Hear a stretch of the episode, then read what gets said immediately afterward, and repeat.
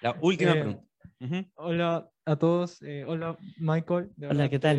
Te, te conocí en enero de este año, en, en- hace poco. No soy como todos aquí que te han hace muchos años atrás. No se preocupes. pero sinceramente tu historia me inspiró mucho. eh, creo, yo actualmente, pues, mi nombre es Luis, ¿qué, qué tal? Disculpe por no presentarme. Eh, no sabía qué quería estudiar cuando salí del colegio y, y mucho menos, pero gracias a Dios por esta pandemia, como bien tú mismo lo decías, aceleró muchísimo las cosas. Eh, en, mi caso, pues, me dio un- una manera diferente de ver las cosas a la hora de, de, repente uno quiere estudiar una carrera porque de repente quiere avanzar o quiere la aceptación de sus padres o la aceptación de, de los familiares, ¿no? Eh, eso fue mi caso, pero sin embargo descubrí eh, las tecnologías, los negocios digitales, aprendí, eh, me capacité en muchas cosas más y sigo capacitándome porque creo yo que aquí lo que más importa es que uno siga aprendiendo.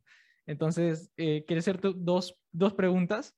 No sé si me permite, por favor. ¿Está bien? Sí, Eh, claro. De verdad, eh, te admiro mucho y, y, bueno, la primera pregunta es que decirte si, bueno, em, ¿qué es lo que te motivó a ti em, venir aquí para todos nosotros? Ya sé que viniste todos estos días a diferentes partes del, del Perú. ¿Qué es lo que ti realmente te motivó a, a venir a dar estas charlas que la verdad son muy enrique- enriquecedoras?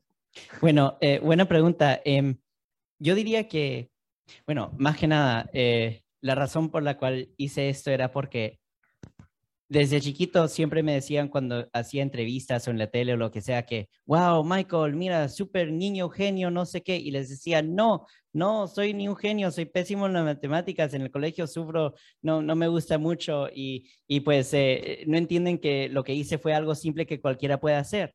Y, y me decían, no, pero qué, wow, súper, wow, sí, genio. Yo, no, no me entienden, no. Mira, lo más busqué en Google, copié las respuestas que encontraba, no era nada complicado, te prometo. Es que nomás no has buscado, es que yo sé que es algo nuevo, pero de verdad que no es dif- difícil. Em, y tratando de explicar eso. Y, y, y pues cuando la gente realmente escuchaba lo que les decía, se dan cuenta que sí, no era algo difícil, que lo podían hacer. Me empezaron a llegar mensajes de muchos que escuchaban lo que yo había dicho, buscaban en la internet cómo hacer las cosas y empezaron a crear juegos, aplicaciones ellos mismos y, y no pensaban que era posible, pero realmente sí lo es. Entonces, cuando me di cuenta de eso, dije, ok, hay que ver la forma siempre, eh, no importa lo que yo haga con mis empresas o lo que sea, siempre tiene que ver la forma donde yo pueda eh, tratar de eh, no sé, eh, contar un poco de lo mío para que otros sepan de que es posible, porque al final del día lo más importante es que hayan otras empresas grandes que nazcan, pero no solamente que nazcan de Estados Unidos, sino que nazcan de los países que van a seguir creciendo, que representan el futuro del mundo, ¿no? Eh, y, los países latinos, más que nada. Eh, entonces yo creo que eh, eso para mí es importante. Eh, eh, también en Estados Unidos la población está cambiando, más y más la gente latina va creciendo, eh, el grupo más grande en Estados Unidos va a ser los latinos de aquí a unos 20 años eh, y eso va a seguir cambiando, Latinoamérica va a seguir creciendo y la influencia de los latinos, el porcentaje de las Américas va a seguir creciendo más y más y en el mundo global también. Entonces yo creo que es importante eh, de que el, la economía tecnológica en Latinoamérica siga avanzando y viendo la forma de hacer eso está bien. Eh, también obviamente agradezco pues a la, a la, Embajada de Estados Unidos que me invitó y todo lo demás. Pero igual, pues, eh, un poco tacaño, o sea, que no, que no crean, ¿eh? que no crean que fue una cosa tan grande ni nada. Y, pero, pero lo máximo, súper amigables y, y, pues, un, un eh, pues eh, un placer estar con ellos. Así que no es, obviamente, eh, lo que trato de decir es que no es, eh, pues, la incentiva no está en el dinero, obviamente. Eso es lo que trato de decir. No, no, no, muchísimas gracias. Y yo sigo aprendiendo de ti, de muchas personas, pero esta ponencia creo yo que me estoy llevando muchísimo valor. Eh, la segunda pregunta, justamente venía con esa parte, ¿cuál es tu propósito de vida? De repente muchas, de repente muchas preguntas, pero ¿cuál es realmente es tu propósito de vida a, ahora? De repente cuando eras pequeño no los tenías claro, yo sinceramente no lo tenía claro, no sabía qué quería estudiar, mucho menos, sí. pero hoy en día, eh, más que mi propósito, ¿no? Poder inspirar o ayudar a más, a más personas, pero quisiera saber cuál es tu propósito. Buena pregunta, porque realmente no sé.